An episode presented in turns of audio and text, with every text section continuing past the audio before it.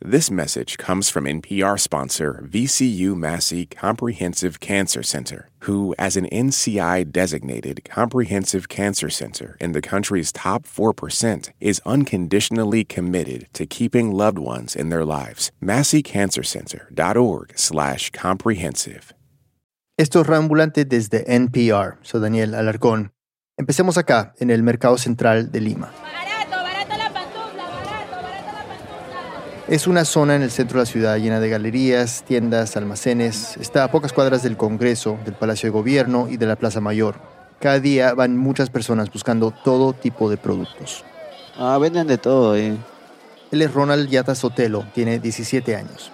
Puedes encontrar equipos para computadoras, celulares, accesorios, puedes encontrarte jaulas, este, ropa para animales, puedes encontrar de todo. En febrero del 2021, Ronald fue hasta el mercado central a buscar unas zapatillas deportivas. Había ahorrado dinero suficiente para comprarlas y, aunque no estaba seguro del color o del estilo, su mamá le dijo que fuera a esa zona de la ciudad. Seguro iba a encontrar lo que buscaba a buen precio. Un amigo lo acompañó. Pasaron un rato mirando en varios locales, pero nada de lo que veían convencía del todo a Ronald. Después de buscar por más de una hora sin éxito, doblaron en una esquina para ver más opciones y se encontraron con una calle donde vendían perros. Era una calle muy pequeña, los vendedores estaban así como si nada, tenían a los animales ahí en cualquier lado, en el piso, los tenían en su mochila, en bolsitas. Los ofrecían como cualquier otro producto, cualquier mercancía. A Ronald le causó curiosidad. Desde hace un tiempo le venía pidiendo a sus papás que lo dejaran tener un perro, pero solo desde principios de ese año, cuando se pasaron a vivir a una casa propia, le habían abierto la posibilidad. Así que aprovechó para ver si se encariñaba con alguno de los que había ahí. Habían pus, habían labradores. Ronald caminó un poco hasta que llegó a donde un señor que tenía un perro en una caja. Se acercó. No pudo reconocer la raza porque era muy chiquito, tal vez un par de semanas de nacido. Era color gris, tenía las orejas bien pequeñas, el hocico pequeño. Y le pregunté qué raza es. Me dijo, es un así como pastor alemán. Ronald se agachó para verlo mejor y notó que tenía heridas en la cabeza, en una pata y en la cola. Le pidió más detalles al vendedor de lo que le había pasado. Me dijeron que le había pegado un perro. Dije, pero esas heridas en la cabeza no te hace un perro. Le dije, me tratan de decir, no, es que tiene enfermedad. Dije, ya, ya, así nomás. Solo quería llevármelo. Dije, si lo tiene ese señor, seguramente va a seguir así. Solo quería ayudarlo, curarle las heridas, así que no lo pensó más. Ronald preguntó cuánto costaba y aunque no se acuerda muy bien, el hombre le respondió algo así como 150 soles, que es poco más de 40 dólares. Ronald hizo cuentas rápidas, le alcanzaba con lo que tenía para las zapatillas. Básicamente la persona que me lo vendió seguro me vendió solo para deshacerse de él rápido. Ronald no hizo más preguntas, le pagó al señor y se llevó el perro en la caja de cartón. Se despidió de su amigo y se fue al paradero de buses para tomar el que lo llevaba hasta su casa, pero los conductores le dijeron que no se podía subir con animales. A Ronald se le ocurrió que como el perro era tan chiquito, podía pasar desapercibido si lo escondía bien, así que lo sacó de la caja y lo envolvió en su camiseta. Solo lo puse así debajo de mi polo y lo enrollé para que se duerma, llevarlo así tranquilo y sí, ya no se notaba. Mejor dicho, ya nadie lo miraba, no llamaba la atención. Así se pudo subir al bus y al final de la tarde llegó a su barrio, en el distrito de Comas, al norte de Lima. Mientras caminaba a su casa pensaba en sus papás, Sabía que se sorprenderían con el perro y que tal vez lo iban a regañar por no haber comprado las zapatillas. Pero en ese momento su prioridad era curarle las heridas al animal, y mientras se le ocurrían las explicaciones que les iba a dar, planeó esconderlo en su habitación, que está en el primer piso. Pensó que como sus papás permanecían en el segundo, ni lo iban a notar, y así podría ocultarlo por un par de días mientras se recuperaba.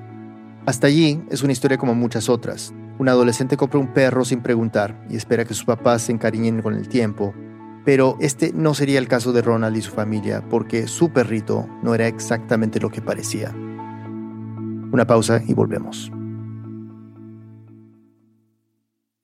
This message comes from NPR sponsor KeyBank.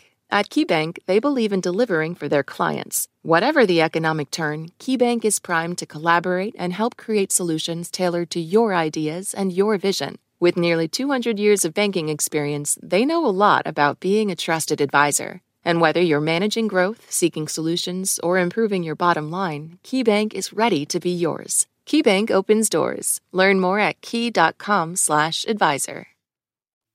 This message comes from NPR sponsor ServiceNow, the AI platform for business transformation. AI is only as powerful as the platform it's built into. enter ServiceNow. It puts AI to work for people across your business, providing intelligent tools to help remove frustration and supercharge productivity. And all of that is built into a single platform you can use right now. That's why the world works with ServiceNow. Learn more at servicenow.com/slash AI for people. On the TED Radio Hour, researcher Sasha Lucioni says AI can help us find climate solutions. But just training the technology itself uses a ton of energy. Training ChatGPT, for instance, emits as much carbon as five cars in their lifetime. Tech's Climate Conundrum. That's on the TED Radio Hour from NPR. ¿Conoces nuestro boletín de los viernes? Allí cinco personas de nuestro equipo recomiendan algo nuevo que les gustó, como series, música y muchas cosas más. Es la dosis perfecta de inspiración para el fin de semana. Ve a radioambulante.org, diagonal correo, y suscríbete. Estamos de vuelta en Reambulante. Nuestro productor David Trujillo investigó esta historia junto con el periodista peruano Ricardo León. David nos sigue contando. Ronald y su familia llegaron al distrito de Comas a principios de 2021. Antes vivían en una casa rentada en otra zona de la ciudad, pero la pandemia complicó todo y no pudieron seguir pagando el alquiler. Al ver la situación, un amigo les ofreció una casa que podían comprar. Les pareció mejor tener algo propio que permanecer con una deuda impagable, así que aceptaron. Aunque sí sonaba como la mejor opción, al único de la familia que no le convencía era Ronald. Ahí tenía sus amigos y la zona no era tan alta. Eso sí, había algo que no le gustaba de ese lugar. No podía tener un perro. Esta es Maribel Sotelo, su mamá. Desde pequeño siempre quiso una mascota, pero no se podía tener nada de mascota porque como es casa ajena, no, no se podía. Así que Maribel, para tratar de animarlo y que el cambio no le pegara tan duro, le prometió que en la nueva casa sí iba a tener un perro. Es una construcción de dos pisos, con una terraza en la parte de arriba donde Ronald podría tener a su mascota. Y efectivamente, la estrategia de Maribel funcionó. Ronald llegó a la nueva casa con la idea en mente de tener su perro, una idea que materializó las pocas semanas de haberse mudado. Esa tarde de febrero de 2021, Ronald llegó a su casa con el cachorro que acababa de comprar en el mercado central de Lima. Rápidamente fue a su habitación para tratar de esconderlo antes de que sus papás lo vieran. En ese tiempo estaba mi cama, estaba el refrigerador, mi computadora, un escritorio y estaba debajo de mi cama y se movía por otros lados. Miraba cualquier cosa, unas sombras por la puerta y ladraba. Y callarlo era solo hacerlo dormir, así que era difícil. Claramente su plan no funcionó. Al rato Maribel bajó al primer piso por los ruidos que se alcanzaban a escuchar. Le preguntó a su hijo si era que había comprado un perro, y ahí Ronald ya no pudo seguir ocultándolo. Se lo mostró a su mamá. Estaba peladito, parecía, no le digo un monito, parecía un monito en sí. Así feíto era, feíto era. Pero contrario a lo que Ronald esperaba, no recuerda que Maribel lo haya regañado por comprar el perro. Por el contrario, cuando lo vio así, tan frágil y vulnerable, le entraron todas las ganas de cuidarlo.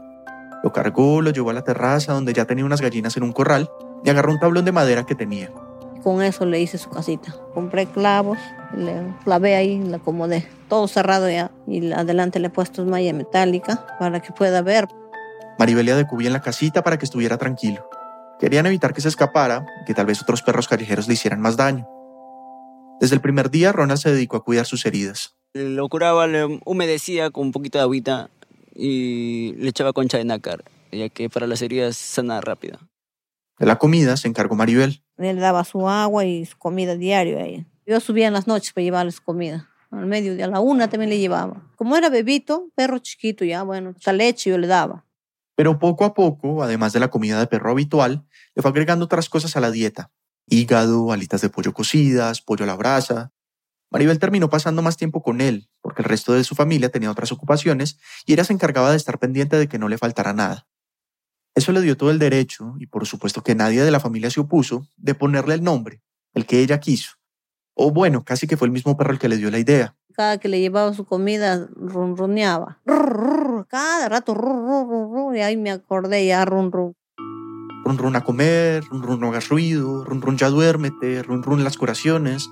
Con un nombre esperaban que el lazo se hiciera cada vez más estrecho. Ahora sí iba a volver parte de la familia, lo típico que suele pasar cuando llega una mascota y cuando estuviera más grande y sano, incluirían otros llamados a la lista. Run run a pasear, run run vamos al veterinario, run run ve por la pelota. Pero lo cierto era que por más que intentaban interactuar con él, jugar o acariciarlo, a Run Run no parecía gustarle mucho. Comía normal, pero no es de jugar así como el perro, no, se aislaba. Se pasaba por tu costado así como queriendo ser dominador, sin miedo, y después cuando tú te tratabas de acercarte demasiado, él se escondía de miedo. Se hacía una bolita y se escondía en cualquier rincón así. Tenía así como un instinto de advertencia, para alerta en todo momento. Tal vez los golpes que le dieron lo habían traumatizado. Seguro más adelante, cuando se sintiera con más confianza, iba a comportarse como cualquier otro perro. Como el perro que esperaban. En unas tres semanas, Run Run ya no tenía heridas. La concha de nácar que le venía poniendo Ronald parecía haber funcionado, y hasta ya le estaba creciendo el pelo en esas zonas. Bueno, no solo el pelo, sino también las orejas, que se hacían más puntiagudas, el hocico que se alargaba y la cola que se esponjaba. Además estaba cambiando el color. Ya no era tan gris, ahora se estaba poniendo un poco más café, incluso un poco naranja. Su olor de orines también era mucho más fuerte. Eh, sus dientes, todos eran del mismo tamaño. No había que uno grande, uno chiquito. Todos eran grandes. Maribel también le notaba características particulares. Pues sus orejitos ya paraditos, su boca así está acá, sus dientes así como colmillos, todo. No ladraba. Quería, pero no, pero no podía. Intentaba hacer algún tipo de ruido que Maribel interpretaba como un ladrido, pero no le salía nada. Habló con su esposo de lo raro que notaba Run Run. Él no se le había acercado tanto. Maribel y Ronald eran los que se dedicaban a cuidarlo. Pero en ese momento, Maribel le pidió que subiera a la terraza y lo observara con más detalle. Lo vio, le dijo por el olor. No tenía mucha apariencia de ser un perro, ya que Run Run tenía un olor mucho más fuerte que el de un perro. Cuando ya él subió, se dio cuenta, dijo, no, ese no es perro. ¿Y ahora qué hacemos? Pero si no era un perro, entonces ¿qué? Al papá se le pareció más a otro animal, algo como un zorro. Él los había visto muchas veces en la sierra donde creció, pero Maribel en cambio no podía confirmarlo tan fácil.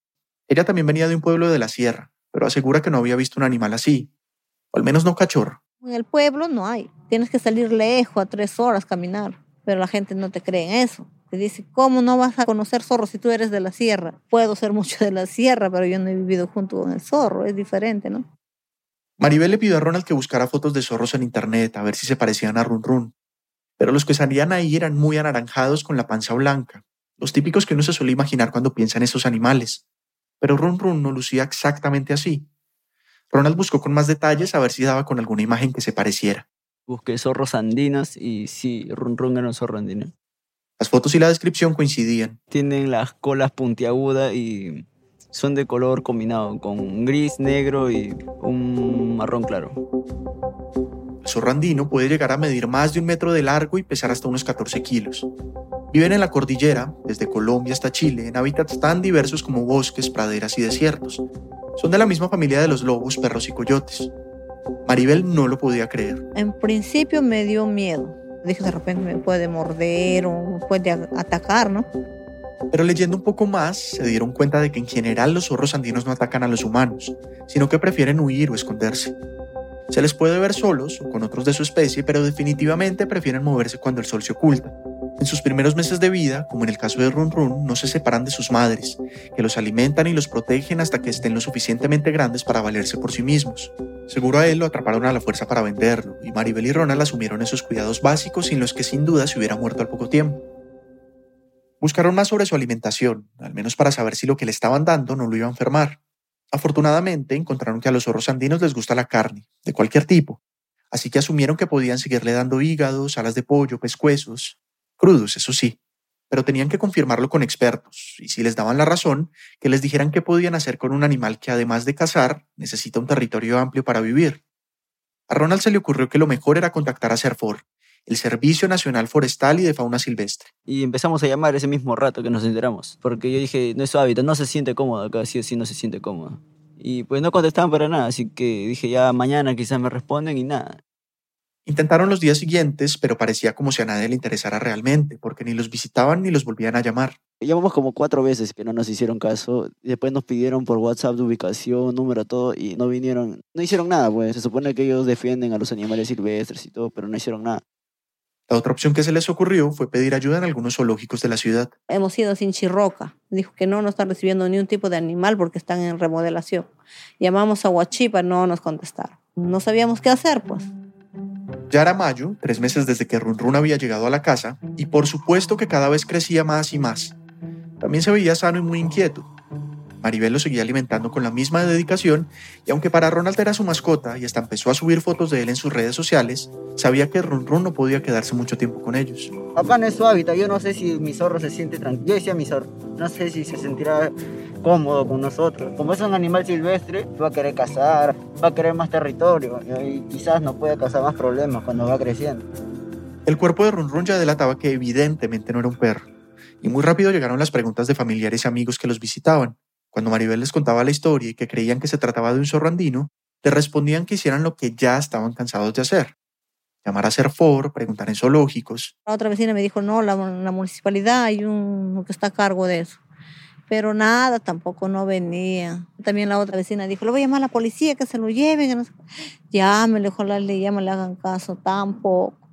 Y como nada de eso funcionaba, parecía que la única opción era solucionarlo por su cuenta y llevarlo a la sierra. Pero ellos no tenían carro para eso y tampoco los iban a dejar subirse en cualquier bus con run run. Si era difícil con un perro, ahora con un animal que evidentemente era un zorro iba a ser imposible. Así que Maribel habló con un conocido que transportaba gente y encomiendas a esa zona en su carro. Llegaron a un acuerdo. Meterían a Run Run en una caja bien sellada y el señor se encargaría de liberarlo en algún lugar despoblado de la sierra. Entonces le agarré para le metí en su cajita todo para que ya se vaya ese día en la mañanita ya estaba en su caja, en su javita ya. En Lima no suele llover, pero justo ese día, en ese instante, se desató una tormenta con rayos y truenos. Yo estaba dormido, eran como las seis y algo, cinco y algo. Acá todo el piso tembló, las cosas todo temblaron, este, sonaba muy fuerte y escuché que sonó la canasta donde estaba Run Run para irse a la sierra. Seguro del susto, empezó a moverse mucho hasta que tumbó la caja donde estaba. Ronald se levantó de su cama y corrió con su mamá a ver qué estaba pasando. Subí rápido y Run Run estaba libre ya y estaba con miedo. No sabía dónde ir todo pasó en segundos. Cuando reaccionaron para intentar agarrarlo, Run Run se trepó por el cerro que estaba ahí pegado y huyó. Desde ese momento ya pues fue la tristeza porque no sabíamos qué iba a pasar con él. Si le podía otro perro pegarle o la gente le podía pegar o tirarle piedra. Daba pena porque no sabía qué hacer. Pero no solo Run Run podía salir afectado. Como es cazador por naturaleza, no era improbable pensar que los animales domésticos de los vecinos, gallinas, cuyes, gatos, pájaros, también estuvieron en peligro. Ya no era solo un supuesto zorro andino que llegó a una casa, ahora era un zorro andino suelto en un barrio de Lima. Una pausa y volvemos. This message comes from NPR sponsor CarMax. CarMax is putting peace of mind back in car shopping by putting you in the driver's seat to find a ride that's right for you. Because CarMax believes you shouldn't just settle for a car, you should love your car. That's why every car they sell has CarMax certified quality, so you can be sure with upfront pricing that's the same for every customer. Don't settle, find love at first drive. Start shopping now at CarMax.com. CarMax, the way car buying should be. Summer is for going to the movie theater because it's too hot to stay home. It's for driving with the windows down, listening to your favorite music. It's for stretching out while you're on vacation to gobble up a TV show. For a guide to some of the TV, movies, and music we are most excited about this summer, listen to the Pop Culture Happy Hour podcast from NPR. Humans are kind of overrated. Over on Shortwave, a science podcast, we're only kind of kidding. We're bringing you the wondrous world of animal science to your daily life. From queer animal love stories to songbird memories, we're showing you how critter knowledge informs human science. Listen now to Shortwave, a podcast from NPR. Hey, I hear you have a birthday coming up. Yeah, you. If you're listening to this, that means you have a birthday coming up eventually. And here at Life Kit, we want it to be a special one magic can happen and good luck can happen and serendipity can happen if we're open to it. How to have a good birthday, even if you're not a birthday person. That's on the Life Kit podcast from NPR. Estamos de vuelta en Reambulante, soy Daniel Alarcón. Antes de la pausa, Run Run, el supuesto perro que le vendieron a Ronald Yata Sotelo y que parecía ser un zorro andino, huyó justo cuando pensaban enviarlo a la sierra. Ahora un animal salvaje y carnívoro estaba libre en el barrio y los vecinos ya empezaban a enterarse de dónde se había escapado. David Trujillo nos sigue contando. A los pocos días de que Run se escapara, empezaron a verlo caminar por el barrio. Cuando intentaban agarrarlo, se escondía en casas vacías y era imposible de encontrar. La gente al principio tenía un poco de miedo porque no sabían cómo podía reaccionar. Algunos incluso amenazaban con llamar a la policía. Maribel recuerda que en un momento un vecino se le acercó para contarle que la noche anterior, mientras caminaba borracho hacia su casa, Run le pasó por el lado. El borrachito me dijo, señora, el rum me quiso comer. Eso no muerde, le digo. Ah, ya, pero estaba acá, señora, anoche, me fui corriendo. Lo que tranquilizaba a Maribel era que Run Run nunca había sido agresivo con ellos. Ya estaba acostumbrado a ver humanos, así que no creía que fuera a atacar a alguien. Esta es Rosemary, una vecina de Maribel. No se le notaba salvaje, por lo que era cachorrito, el zorro. Y nada más paraba jugando con los perritos como si fuera un, un perrito más, ¿no? Y ya se, acostum se acostumbró a estar con ellos, nada más. A veces se lo encontraba mientras caminaba. Yo cuando lo veía pasaba por mi costado tranquilamente, intentaba acercarse y se iba corriendo, ¿no? Su forma de reaccionar del animal. Nunca, nunca me hizo nada. Algunas personas le dejaban comida en el piso, lo que tuvieran a la mano realmente. Run Run, por supuesto, no se negaba. Se acercaba y cuando agarraba la comida se iba corriendo. Maribel les empezó a pedir ayuda a los vecinos para atraparlo y tratar otra vez de enviarlo a la sierra. Varios intentaron, pero nadie pudo. Yo le iba a agarrar, pero no se dejaba. El otro también, yo le iba a chapar, no se dejaba. A los chicos que están afuera también les he dicho que lo agarren, pero no pudieron. No se podía, muy hábil era. Así que Maribel decidió atraerlo ella misma con alimento y agua. Tal vez la costumbre de los hígados y las alas de pollo lo harían volver a la casa, en las noches le ponía algo de comida en el piso y lo llamaba. Sentía que después de haberlo cuidado y alimentado esos primeros días le iba a reconocer su voz. Imposible confirmar qué fue lo que pasó, pero lo que haya sido funcionó. De acá yo le gritaba a las 10 de la noche, Rum, ven a comer, Rum. Ya sacaba sus orejitas y venía, venía a comer. También empezó en el día. Run Run se acercaba, devoraba la comida y luego iba a esconderse otra vez. Maribel prefería no acercarse mucho para no irlo a espantar del todo y que no volviera nunca. Y en ese proceso a Maribel se le ocurrió que tal vez en una veterinaria cercana le podían dar opciones para atraparlo. Allá le recomendaron echarle un somnífero en el agua, esperar a que se durmiera y meterlo en una jaula. Compré gotitas 40 soles, señor, con eso le hacemos dormir los animales para viajar. Le recomendó que le echara la mitad de las gotas. Ella decidió echárselas todas.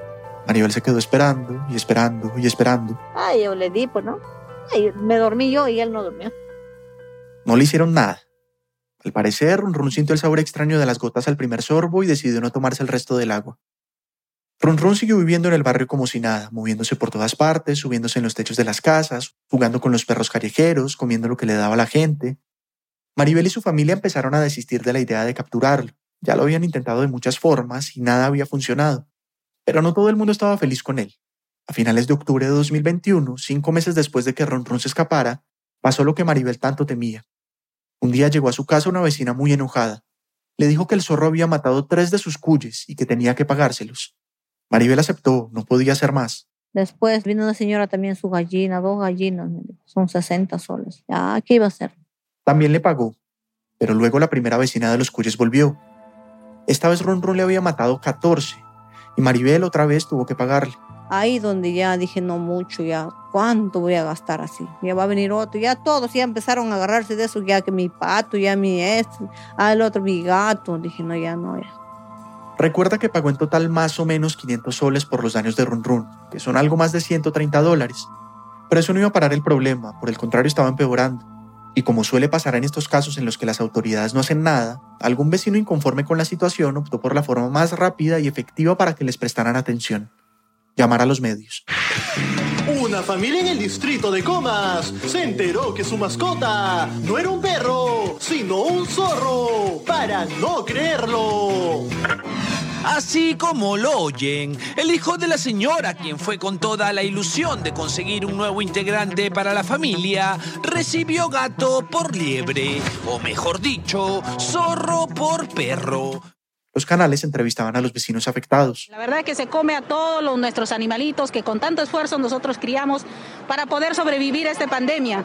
Mire, toda la parte de atrás los agarró como baño, pero me perjudica a mí como personas que estamos acá, yo tengo a menores de edad y tengo personas adultas mayores. Y eso yo ya hablé con la dueña y la dueña se siente desesperada porque necesitamos ayuda, necesitamos que se lo lleven a su hábitat. También mostraban en directo los supuestos daños que había causado Run Run. Porque vemos, por ejemplo, acá en el techo vemos una gallina muerta. No. Que es probable que pues haya sido víctima de este zorro. Los canales buscaban a Maribel para que les aclarara los rumores que iban llegando.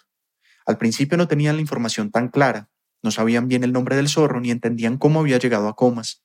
por acá porque estamos buscando a Ron. Él se llama Ron, tiene ocho meses y su hija fue la que se lo regalaron supuestamente como un perrito. A mi hijo, a mi hijo le han, le han, le han vendido como que fuera un perro lobito. Uno de los primeros periodistas que llegaron fue Alexis Romero del programa Mujeres al Mando de Latina Televisión. Entrevistó a Maribel en la puerta de su casa y le preguntó por los detalles de cómo un zorrandino había terminado en ese lugar. Este es Alexis. Si bien es cierto no fuimos a buscarlo, la convencí de que me acompañe y que me enseñe los lugares donde le dejan el alimento. Como podemos observar, aquí hay restos de alimentos que los mismos vecinos le dejan, eh, la dueña del zorrito también. Podemos observar un hueco aquí que también según los vecinos es por donde él ingresa cuando en las noches hace mucho frío, empieza a llover. Los periodistas corrían detrás de Run Run con cámaras. No importaba si se asustaba, la idea era grabarlo como fuera. Todos querían la última noticia, todos querían la última actualización. En algunas cadenas interrumpían su programación para reportar algún avistamiento de Run Run. Último minuto acaba de aparecer. Bajemos la música. ¿Cómo vamos a enlace? Me dicen que atención Run Run. El verdadero. Noticia de último minuto. Aparece Run Run, el zorrito que está... Efectivamente, lo tenemos detrás, está exactamente detrás de esta pequeña caseta construida eh, de manera, digamos, artesanal. Se volvió una noticia, una de las noticias más sonadas, a nivel nacional e internacional incluso. Okay, listen to this story. A family in Peru says that they got a new puppy, right? Exciting. But it turns out it was really a fox. Era el tema del momento y la gente quería saberlo todo. Para no quedarse sin qué contar, los medios empezaron a inventarse cualquier cosa para cubrir la noticia. En uno de esos noticieros llevaron hasta allá un humorista famoso que se llama Cachay y lo disfrazaron como el personaje del zorro, con antifaz y sombrero negros. Adelante, querido Cachay, ¿cómo van las cosas por Comas? Hola, Moniquita, ¿cómo estás? Acá estamos con los vecinos preocupados por ese problema caótico del zorro que anda haciendo un desastre tremendo. Se ha comido tres chacras, se ha comido ocho chivos, cuatro vacas y diez dinosaurios. El programa en el que trabajaba Alexis hizo otra cosa para llamar la atención de su audiencia. Personalmente, yo le llevé una suma de dinero de aproximadamente 500 soles. Mujeres al mando el día de hoy eh, se hace presente con este sobre que tiene Alexis. Alexis tiene un sobre, ahí está. Maribel, queremos por favor que abras el sobre. Sabemos que han sido días muy complicados para ti y esto es un detalle de Mujeres al mando. Queremos que abras Según dicen ahí, querían devolverle lo que había gastado por los daños del zorro. Una decisión que Alexis explica así. Nosotros ayudamos porque primero hay personas de buen corazón dentro de nuestro equipo. Segundo, porque visualmente, para efectos de televisión, esto sirve. Digamos que conmueve, contribuye a lo que es la imagen, la identidad de nuestro programa. Maribel aseguró en esa entrevista que esa plata la iba a destinar a los estudios de su hijo menor. El programa también adoptó una perra y se la regaló a Ronald con la intención de ayudarlo a superar la pérdida de Run Run. Para ese momento la situación se había convertido casi en un circo. Parecía como si el tema detrás de la situación, que era más grave de lo que se veía, se hubiera dejado a un lado. Y es que no se trataba solo del zorrito tierno y chistoso que no pertenecía a su hogar. Era un caso de tráfico ilegal de fauna silvestre, un negocio oscuro que en el mundo mueve cifras de dinero similares a las del tráfico de armas y de drogas, y es una de las mayores causas de extinción de especies. En Perú este delito es castigado con multas y entre 3 y 5 años de cárcel. Aunque el zorro andino no está en peligro de extinción y su población se considera estable, sí hay amenazas que la persiguen. La expansión urbana, por ejemplo, o también está la caza indiscriminada, y como en el caso de Run Run, la captura para comercialización, o sea, el tráfico ilegal. En medio de ese show mediático estaban Maribel y su familia. Tantas cámaras, tantos micrófonos, tantas preguntas los estaban afectando. Los reporteros ni la dejaban respirar, la perseguían por todas partes y en todo momento. A mí la que más me, me buscaban, donde se me encontraban. Venía acá a mi casa, cada rato venían, a cada rato venían, el uno, el otro. En ese momento no me sentía ni famosa, ni, ni, ni importante, ni nada, me sentía mal. A Ronald también lo estaba afectando esa situación. Lo sentía algo estresante. Las entrevistas acá a la puerta venían, tocaban la puerta cada rato, decían no le vamos a quitar mucho tiempo y una hora así de, de cada uno de entrevista. Mi mamá todos los aceptaba, pero ya se cansó. También yo le dije que ya no reciba ya, porque se están beneficiando de ellos nada más. Pero además de esa persecución de los medios, la gente también empezó a insultar a Maribel en redes sociales. No, horrible. Que la señora esa serrana, ¿cómo no va a saber que es zorro? Esa señora que me cree idiota para, para pensar que no conoce zorro. Bien tarada esa señora. Hay un montón de adjetivos, pero ya feo, feo. Me enfermé, me chocó bastante. La acusaban de ser traficante de fauna silvestre. Tú eres una mala mujer, tú traficas con ellos, ¿para qué le has traído? Eso vas a vender su piel, me decían. Mi intención no era eso, de vender su piel, ni su cabeza, ni su pata, ni su cola, ni nada. Ronald no entendía muy bien por qué la atacaban a ella. Mi mamá no tenía nada que ver, mi mamá no compró, mi mamá no me dijo que compre, mi mamá no tenía nada que ver y aún así le echaban la culpa. Me dice, mamá, por mi culpa estás así, por mi culpa te atacan, me dice. Sí, pues le digo, ¿qué vamos a hacer? Hay que afrontar nomás, le digo, ¿qué vamos a hacer? Ya estamos hechos. Eso era lo que estaba viviendo Maribel y su familia, pero por otro lado estaba Run Run, desesperado, corriendo por todos lados para tratar de esconderse de esa gente que lo buscaba. Y los periodistas venían, lo buscaban por arriba, lo correlaban en todos lados y hacían que se vaya nada más. Lo que sí pareció surtir efecto con tanta exposición en medios fue que las autoridades por fin fueron hasta allá para tratar de solucionar la situación. Uno de los veterinarios de Serfor que llegó de primero fue Javier Jara, Ahí yo, yo vi al, al, animalito, al zorrito, caminando, jugando con los perros. Veo a un animal silvestre que se comporta con un doméstico y como que su jauría es los perros. A mí me dio como que un poco de cierta tristeza ver un animal de ese tipo así. Javier dice que Serfor no llegó por los medios, sino por una denuncia que alguien envió por la plataforma web para reportar la presencia de fauna silvestre. Según él, antes de esa alerta no habían recibido información clara sobre la verdadera situación del zorro aun cuando Maribel y Ronald aseguran que le insistieron mucho a Serfor para tratar de resolver el problema. Como haya sido, para ese momento Serfor confirmó definitivamente que era un zorro andino y que necesitaban capturarlo urgentemente, así que arrancaron con una primera estrategia, pedirle a Maribel que los acompañara a acercarse a Ron Run para darle confianza y evitar el estrés al máximo. Pero como ya había pasado tantas veces, Run Run se asustaba apenas veía a alguien cerca y salía corriendo. Javier culpa a algunos vecinos. Lo impidieron tirando piedras, tirando palos, asustando al animalito para que, digamos, alertarlo de que nosotros estábamos ahí a punto de capturarlo y el animalito nos veía y se iba. Pero entre más estuviera Ronron en esas condiciones, más riesgos había de que alguien lo atacara, de que lo envenenaran o incluso de contraer enfermedades. La idea era capturarlo cuanto antes y ponerlo a salvo en algún zoológico de la ciudad mientras se le hacían los exámenes de salud necesarios. Esta es otra funcionaria de Serfor dando una entrevista al respecto. Dependiendo del estado en que se encuentra el animalito, vamos a tener que ver si se puede ingresar a Huachipa, al Parque de Leyendas, entre otros zoológicos. A la búsqueda también se unieron la Municipalidad de Comas y la Policía Ambiental, para así entre todos tratar de pensar en el mejor plan posible. Javier dice que cada uno daba ideas para atraparlo, vecinos, funcionarios y hasta los medios de comunicación, pero no todas eran buenas, claro. Decían, si ahí está, ¿por qué no lo correteas con una malla? A ver, háganlo. El zorro se puede escapar por todos lados. El zorro, si tú haces eso, le generas una desconfianza tremenda y se va por todos esos cerros y nunca más lo vuelves a ver. Entre los expertos pensaron en otras opciones, pero la que más les llamaba la atención era la que ya había intentado Maribel. El objetivo era tratar de brindarle la dieta que normalmente el animalito comía, que era pollo a la brasa, y ahí ponerle un sedante, ¿no? Para que el animalito pues pueda dormirse tranquilo y poder ser recuperado fácilmente. Pero Maribel les dijo que por experiencia propia no les iba a funcionar. Yo le digo, no le hace nada, yo ya le di. Señora, ¿quién sabe más? ¿Nosotros usted? Es que yo le conozco, le digo, si no le conocieran, entonces, no, no. Pero lo intentaron de todas maneras y tal como lo intuía Maribel. Nada, no agarró. Esperaron que duerman, no, nunca durmió. Comió todo, pero no durmió. Lo que les quedaba era intentar dispararle desde lejos un dardo tranquilizante pero tampoco era una tarea fácil. El somnífero tarda unos minutos mientras hace efecto. Si tú no sabes cuál es el desplazamiento del animal, dónde es su guarida y todo ese entorno, y tú lo dardeas, es posible que el sedante le haga efecto y tú nunca encuentres al animal porque él se haya podido esconder en un, debajo de una caja, etc. Y el plan de atraparlo se frustre.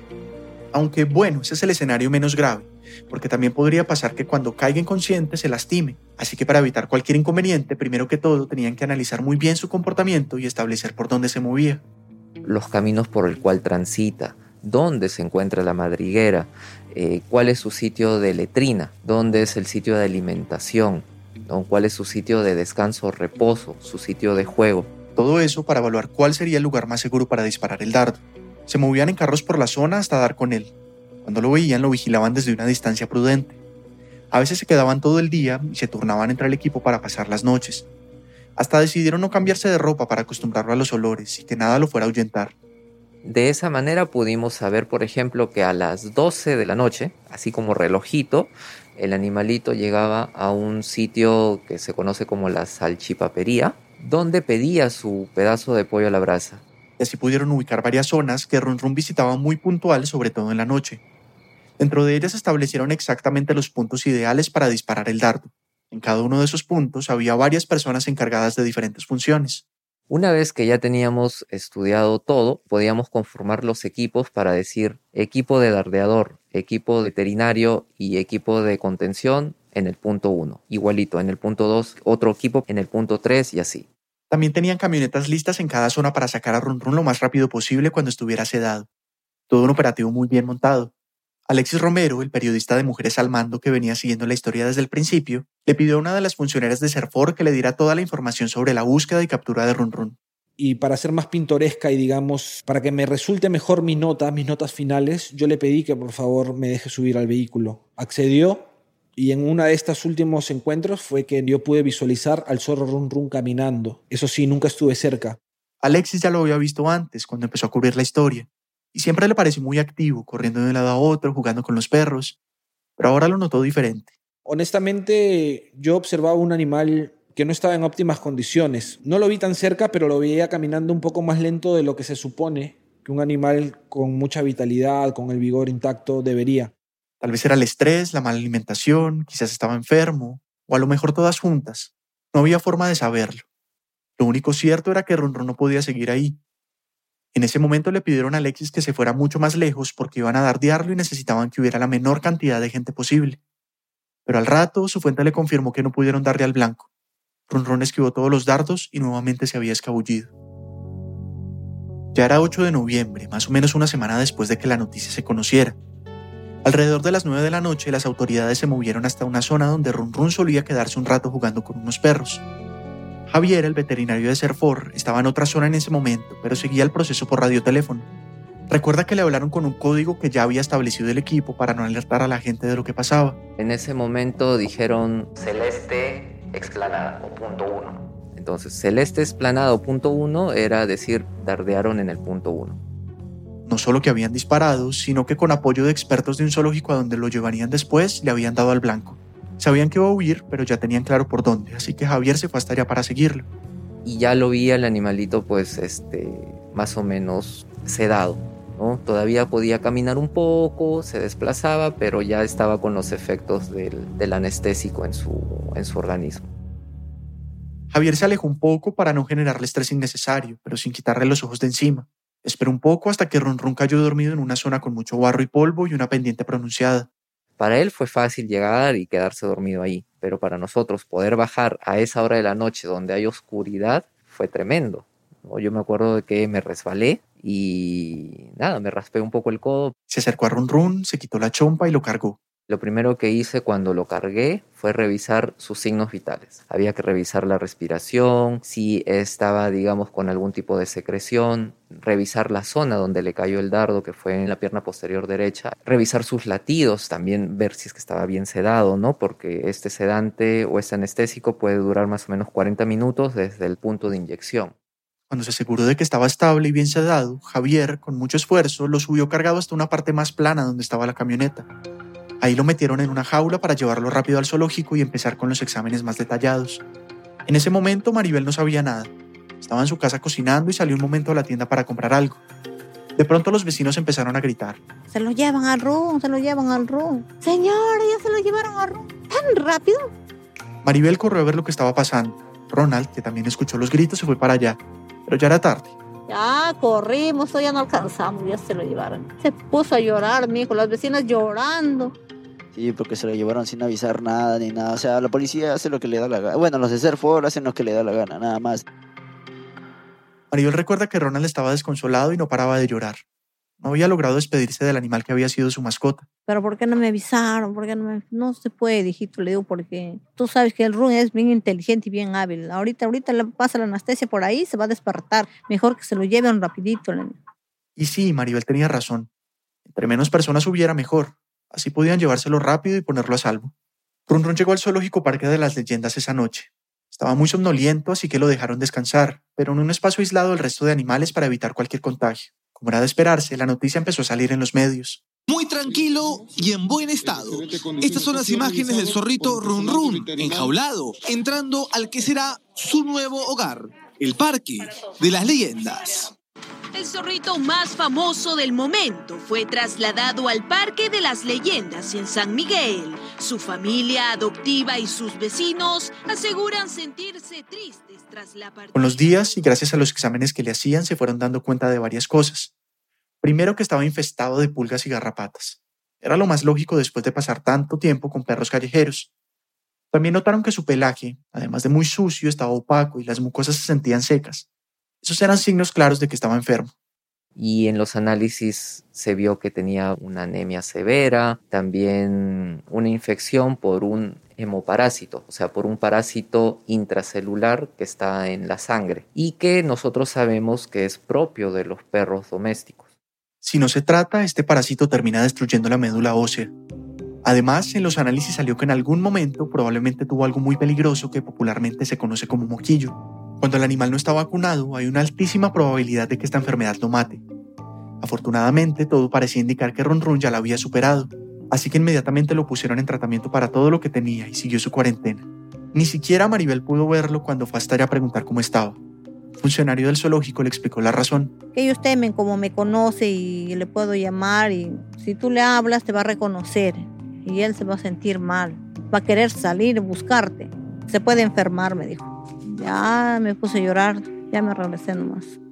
Todo comenzó de la manera más inocente. En vez de comprarse zapatillas, un adolescente se encariñó con un animalito enfermo y quiso cuidarlo, sanarlo, cumplir su sueño de tener una mascota. Pero todo se le salió de las manos. Es porque uno quiere hacerle daño a los animales. Uno se siente mal porque no, uno no es con mala intención, sino que a veces tienen que pasar cosas para aprender también. Se aprende de los errores, como dice. Pero no era su error. Maribel y Ronald también son víctimas del tráfico ilegal de especies. Quisieron salvar a un supuesto perrito que estaba en muy malas condiciones, pero terminó siendo lo que no era, un individuo de una especie traficada ilegalmente y que no podía vivir con ellos bajo ninguna circunstancia. Si hubieran sabido desde el principio que era un animal silvestre, probablemente la historia sería otra. La buena noticia era que Ron Ron se estaba recuperando muy bien, y al menos los resultados de los exámenes mostraban que iban por buen camino. Pero aunque durante toda la odisea de la búsqueda de captura se habló de liberarlo en la sierra, su hábitat natural, esa posibilidad se desvaneció. Nosotros tenemos que saber y conocer de qué población es la que viene, porque si nosotros liberamos por liberar o liberamos a un zorro que genéticamente es diferente, va a perturbar a la población y claro, vas a tener un beneficio con el ejemplar, o sea, a manera individual, pero un perjuicio para la especie a nivel poblacional. Como era imposible saber de qué zona específica venía Ron Ron, las autoridades prefirieron no liberarlo para no poner en riesgo ninguna población de zorros andinos. Y esa es otra de las graves consecuencias del tráfico ilegal de especies. Termina condenando a un individuo que en un principio era libre a pasar el resto de su vida en cautiverio. En este caso, según Javier, Ron Ron estaría en buenas condiciones, con buen alimento, saludable, en espacios adecuados y amplios, pero confinado al fin y al cabo. Aunque es un final más o menos bueno en esta historia, no todos los animales víctimas de este delito terminan así. El caso de la especie más traficada en Perú es terrible. Se llama pihuicho de ala amarilla y es un lorito que sacan de la Amazonía para luego vender como mascota. Lo peor, según Javier, es que capturaron unos 10 loritos y en el trayecto a la ciudad van muriendo, hasta que queda solamente uno, el que está más o menos estable. Y ese es el que venden. Pero imagínate, pues, o sea, para que haya cientos acá, ¿cuántos miles han tenido que morir? Y mueren a diario, lamentablemente, por todo esto. Javier dice que en Perú pasa lo mismo con especies como la tortuga terrestre, la rana del Titicaca, que suelen vender muerta como supuesto remedio, el loro de cabeza roja, el guacamayo azul y amarillo, el mono choro, el mono leoncito, el mono fraile, la iguana, y la lista sigue y sigue. Casi a diario, según cuenta, tienen que rescatar animales silvestres en plena ciudad y sancionar a los implicados. Pero hay otros espacios muy difíciles de controlar. Ahora también eh, se está incrementando bastante la venta de, de, fauna silvestre por vía electrónica, por las redes sociales, donde hay grupos cerrados y venden al mejor postor pues al, algún espécimen. Yo siempre he dicho, si existe el tráfico es porque hay demanda. Y con esa demanda es un círculo casi imposible de cortar. Todavía hay mucho trabajo que hacer y camino por recorrer para que ningún animal como Run Run sea sacado de su hábitat y obligado a vivir en condiciones para las que nunca estuvo adaptado. En marzo de 2022, Run Run fue trasladado a un zoológico en Cajamarca, al norte del país. Según Serfor, esta zona tiene condiciones parecidas a las de su hábitat natural. Al estar en cautiverio, su esperanza de vida es mayor a la de un zorro andino salvaje. Eso significa que podría llegar a los 15 años o incluso más. Gracias a este caso, en junio del 2022, el Congreso peruano aprobó una ley con la que, entre otras cosas, se endurecen las penas y multas a quienes trafican con fauna silvestre.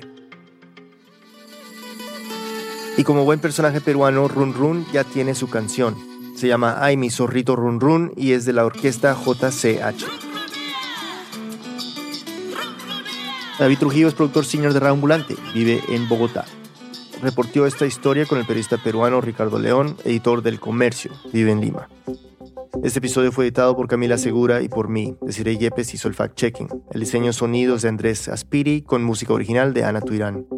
El resto del equipo de Ambulante incluye a Paola Aleán, Nicolás Alonso, Lisette Arevalo, Pablo Argüelles, Aneris Casasus, Diego Corso, José Díaz, Emilia Herbeta, Camilo Jiménez Santofimio, Remy Lozano, Selene Mazón, Juan David Naranjo, Ana Pais, Laura Rojas Aponte, Natalia Sánchez Loaiza, Barbara Sawhill, Bruno Celsa, Elsa Liliana Ulloa y Luis Fernando Vargas. Carolina Guerrero es la CEO.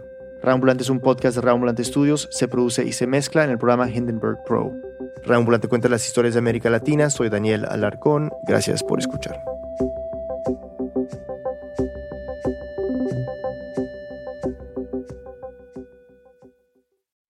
Support for this NPR podcast and the following message come from Amgen, a biotechnology pioneer leading the fight against the world's toughest diseases such as cancer, heart disease, asthma, and osteoporosis. In a new era of human health, Amgen continues to accelerate the pace of change, operating sustainably and drawing upon deep knowledge of science to push beyond what's known today. With each decade, they reliably deliver powerful new therapies to patients. Learn more at amgen.com.